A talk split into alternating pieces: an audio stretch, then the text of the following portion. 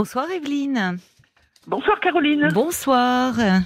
Alors, vous ne fêtez pas la troisième mi-temps, tant mieux. Je me suis dit, voilà, est-ce qu'on va avoir des appels ce soir ou, pas? Ben, Vous êtes avec nous et ça fait plaisir. Moi aussi, ça me fait plaisir de vous parler.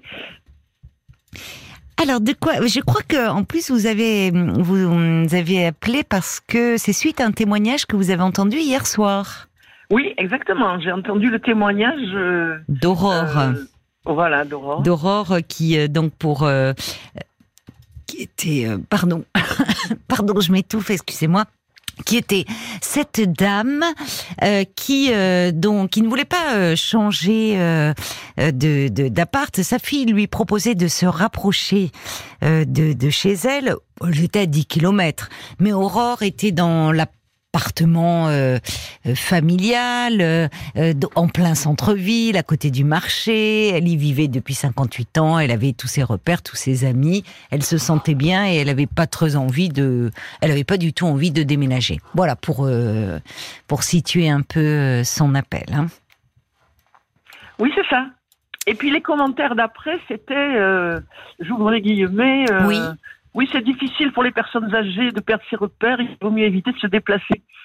Et je ferme les guillemets. Ça ressemblait à ça, les commentaires euh, des uns et des autres. Et donc euh, là, euh, ça m'a fait réagir intérieurement parce que au fur et à mesure où, le, portrait de la personne et de sa situation se dessinait, mhm. j'étais en train de, pointer à quel point, étape par étape, ben, j'étais dans l'opposé. Ah oui, d'accord. Ah ben, c'est intéressant. J'ai réagi et puis que j'ai envoyé ce petit mot euh, ce matin euh, sur Facebook, ce que je n'avais encore jamais fait, en disant euh, oh là oh là, c'est pas parce qu'on a de l'âge que on, est amené, j'allais dire condamné, mais c'est un peu fort, à, à rester dans une attitude craintive. Enfin, bah, euh, vous avez perçu Aurore comme ça C'était pas du tout. Enfin, juste, vous allez nous raconter un peu vous, ce qui, comment vous percevez les choses. Mais Aurore, elle n'était pas du tout dans quelque chose d'une passivité ou d'une crainte. Elle était très bien dans son environnement et elle n'avait pas envie de changer. Elle trouvait, bon, elle avait compris que sa fille s'inquiétait pour elle, mais Aurore était tout à fait indépendante, dynamique, bien dans son environnement et donc n'avait pas envie d'en changer. Hein. C'était vraiment un choix de sa part qui n'était pas dicté par la peur. Moi, j'ai pas eu ce sentiment-là. Non, non, je voulais pas indiquer, je voulais pas du tout indiquer ça, mais j'ai trouvé euh, euh, rigolo, si je peux utiliser ce terme, que en fait, euh, avec un point de départ qui pouvait se ressembler, on a aboutisse à des, à des décisions différentes. oui, je comprends. Oui, oui. Qu'est-ce qui s'est passé alors pour vous, Evelyne? Bah, qui s'est passé, c'est que euh, moi, je, à mon accent, vous entendez que je suis d'origine de Marseille, en fait du Midi, de Marseille. Pas trop, pas trop. Voilà. Justement. Euh, euh. moi, je prends les accents très vite. D'accord, vous vous adaptez. D'accord. Donc vous, vous êtes né à Marseille. Voilà, je suis né à Marseille. J'ai passé la plus grande partie de ma vie à Marseille. Oui. Une dizaine d'années sur Paris. Mhm, d'accord. pour, pour bosser, quoi. Et puis je suis revenu euh, il y a pas, 25 ans à Marseille euh, euh, pour me réinstaller proche de mes parents parce que je savais que j'allais devoir les aider. Ils étaient malades. Puis après il y avait, euh, j'ai un fils donc je me suis dit la grande ville, les études, les, les bons lycées, etc. Mhm. et donc je me suis réinstallée dans le nord de Marseille. Au passage, dans les quartiers nord de Marseille, il y a des endroits super sympas. Euh, qui font très peur à tout le monde, sauf aux gens qui sont nés là et qui, savent très bien qu'il y a des endroits super sympas. Donc, parce que là, ce qu'on nous renvoie à l'actualité, effectivement, en ce moment, euh, est terrible. Voilà, c'est ça. Mais évidemment, on cristallise, on cristallise l'attention là-dessus, mais à Marseille, il y a des endroits sympas, bien que la ville soit devenue quand même assez compliquée. Mais bon, c'est pas, c'est pas l'objet d'aujourd'hui. Et donc moi je me suis réinstallée, j'ai bossé, euh, j'ai pris ma retraite, euh, mon fils est formé, il est parti faire ses études, euh, il est parti travailler à Paris, il est tombé amoureux de quelqu'un qui n'habitait pas Marseille mais Nantes. Donc ils se sont installés par là-bas. Oui. puis ça a duré un peu et puis l'année fin 21 2022 je réfléchissais en me disant, mais t'es en train de t'encrouter ici, euh, mes réseaux relationnels s'étaient un peu étiolés. Oui. j'avais plus tellement d'activité. Mhm. Et au bout d'un moment, je me suis vue en train de m'installer dans un espèce de ronron euh, pas dynamique, euh, un peu un peu engourdi, quoi. Oui. Et donc, euh, après avoir beaucoup réfléchi, avoir m'être recentré un peu sur ce que je voulais, quoi. Et oui, oui. au fond, ce qui m'intéresse moi, c'est de me rapprocher des gens que j'aime. Donc, euh, grosse discussion en famille avec mon fils euh, et, bah, son couple, quoi, et en disant bon, est-ce que vous êtes d'accord, comment on fait, etc. Et puis, de fil en aiguille, en quelques mois, on a pris la décision, et puis on a vendu la maison marseillaise. Et on a cherché un appart euh, dans la région nantaise et j'ai pris mes chiens et mes chats et youp, on, on est parti. Et donc, dans un premier temps, l'intention, je dirais consciente, était se rapprocher des gens que j'aime. Oui. Sans plus, quoi. Mhm. Euh, retrouver un réseau relationnel facile parce que sur, Nantes, j'ai retrouvé une paroisse active où je, suis très bien, donc ça c'est un bon réseau. Puis je me suis dit, je vais dans un village sympa où je vais rencontrer du monde, alors qu'à Marseille, je faisais plus rien pour rencontrer des gens. Voilà. Et donc ça, c'était octobre 22. Oui, ça vous a obligé à vous remettre en mouvement finalement. Exactement. là, oui. exactement ça. Hmm. C'est exactement ça. Ça m'a fait, ça m'a remis debout et, hmm. et restimulé, etc. Et en, hmm. dans tous ces mois euh, passés dans la région, euh, eh bien, ça m'a, ça m'a conduite à faire un, un, travail de réflexion, un travail de recentrage sur moi, euh, une espèce de dynamique que j'avais pas prévue à l'origine, mais qui s'est développée et que j'ai laissé se développer. Évidemment, quand j'ai vu comment ça bougeait pour moi, je me suis mhm. dit, mais c'est très bien. Donc euh, voilà, euh, de fil en aiguille, euh, j'ai fait du travail perso, j'ai... De quelle ah. façon ah, bah, C'est-à-dire que moi, j'ai fait beaucoup, beaucoup de travail perso et au point de, de, devenir psychanalyste. Donc, j'ai fini ma carrière comme psychanalyste. Ah bah oui, en effet, c'est un sacré travail personnel. Ça, c'est amusant. Euh, Vous êtes devenu psychanalyste à quel âge? Je suis devenue psychanalyste... Euh, je, réfléchis, hein Oui. Enfin, passé euh, probablement entre 55 et 60. D'accord. Et, et vous étiez en analyse, donc? Ah bah oui, j'ai été en analyse, mais j'ai fait beaucoup de thérapies de type comportementaliste, analyse transactionnelle, oui, d'accord. PNL et compagnie. J'ai mhm. commencé à bouger comme ça. Euh, Alors qu'au départ, ce n'était pas du tout euh, votre euh, formation, même votre métier d'origine. Non, non, non, non. D'accord.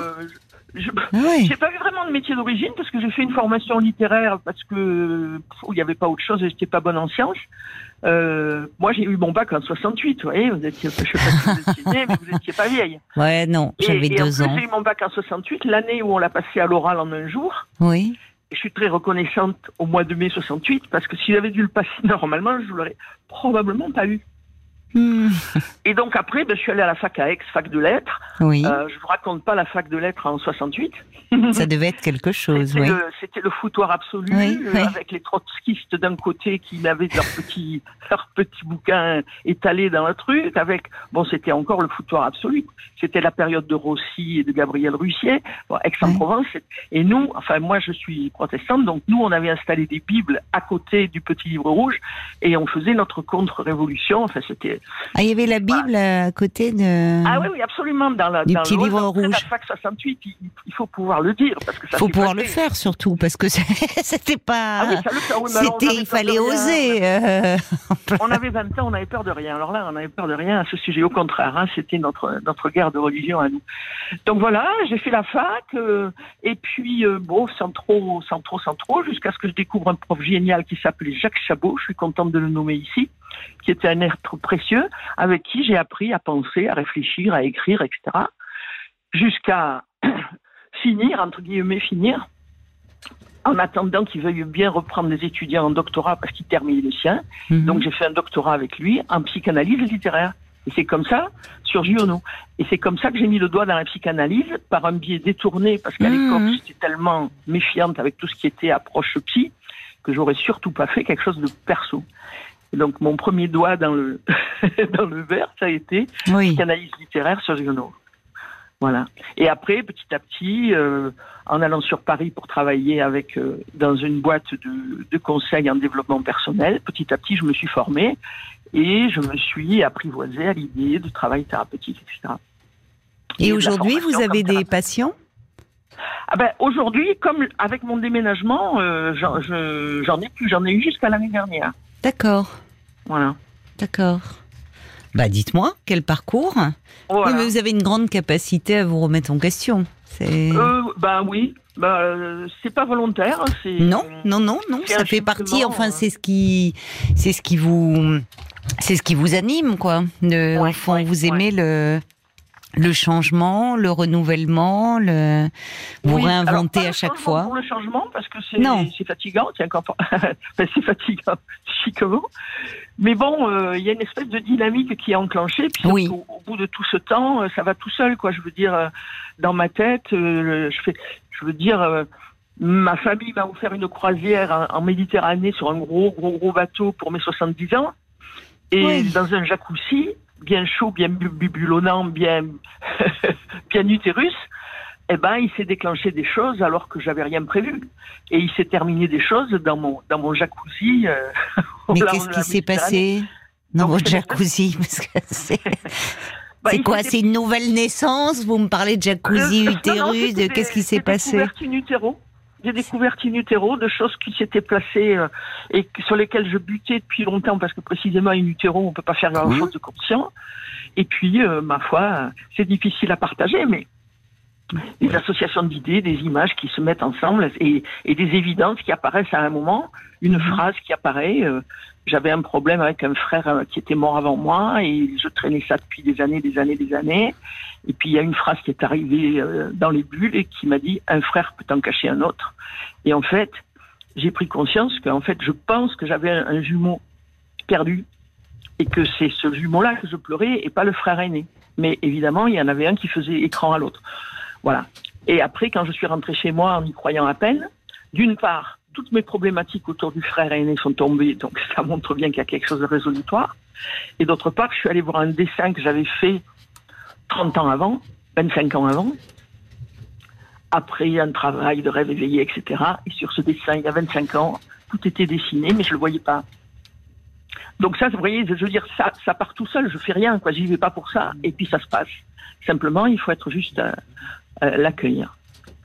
Mhm. Tout ça pour dire que ben, Nantes, euh, Nantes, ça a bougé des choses, ça a bousculé des choses, ça a renouvelé des choses. Nantes et le jacuzzi à tel point que ce que je vous disais hier dans mon petit mot, c'est que depuis trois jours, je suis étudiante à ah, distance et que je prépare.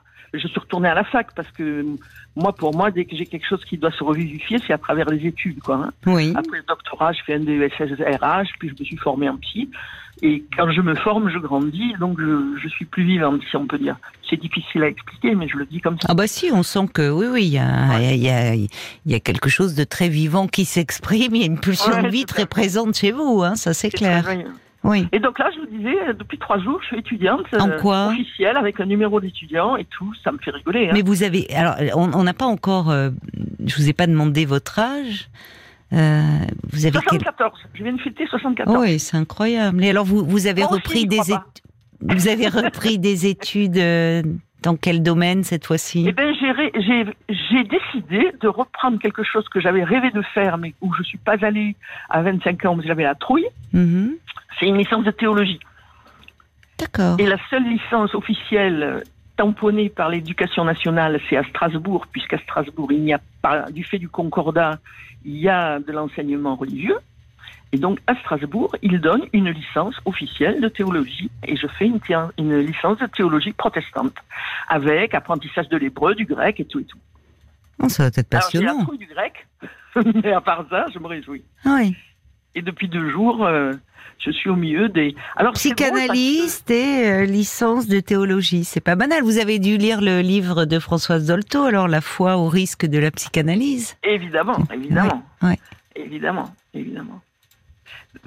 François Dolto étant un de mes, une de mes maîtres, S, analyse, S pratique, avec euh, Aldo Naouri, que je salue ici, ah oui, que c'est plaisir de nommer.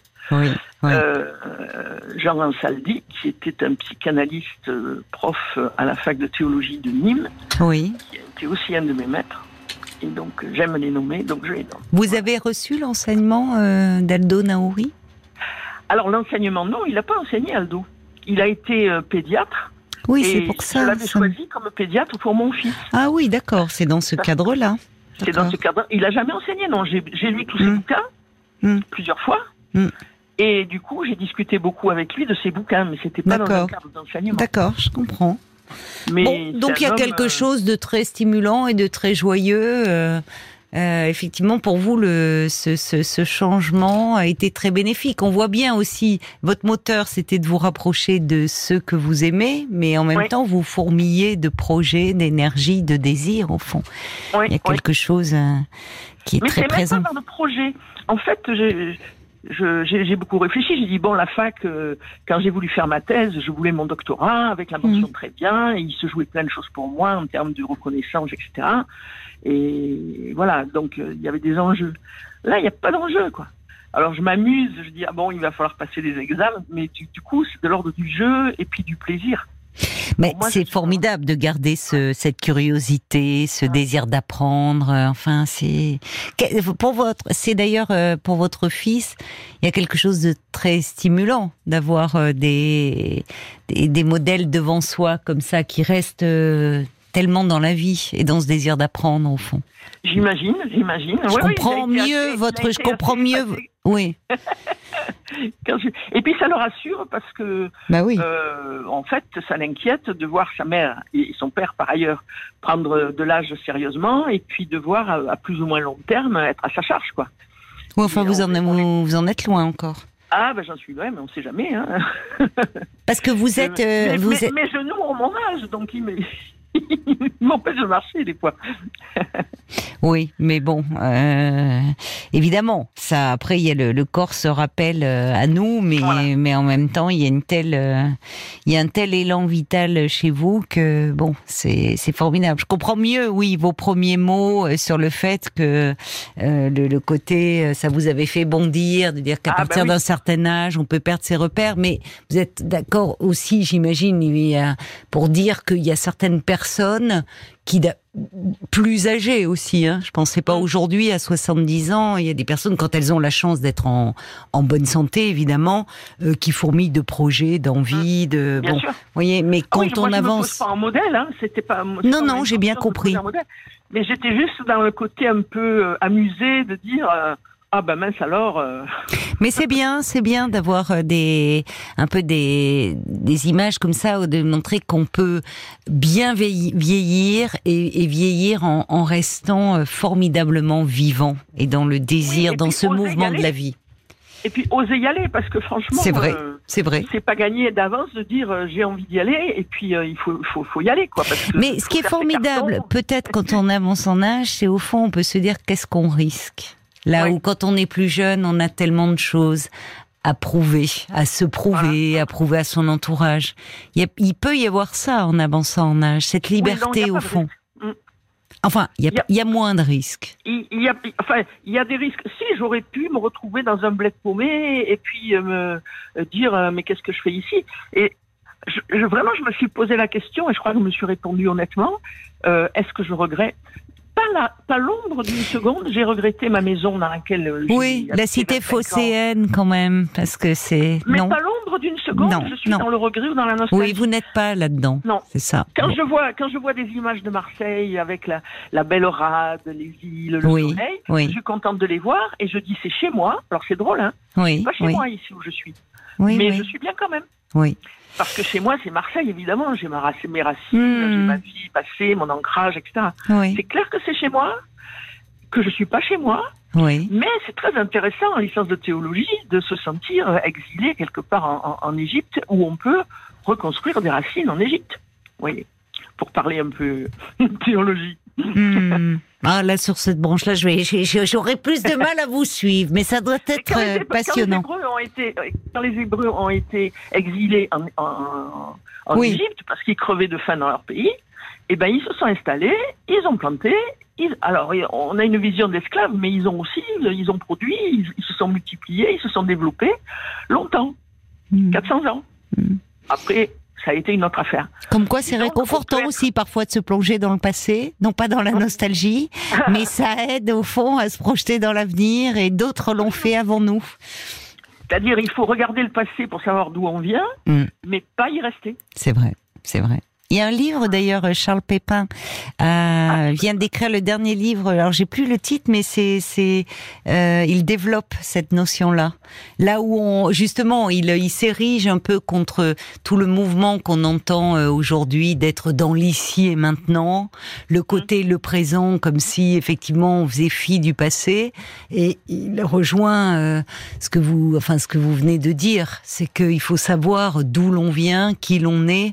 Euh, mmh pour pouvoir euh, avancer et se projeter dans l'avenir.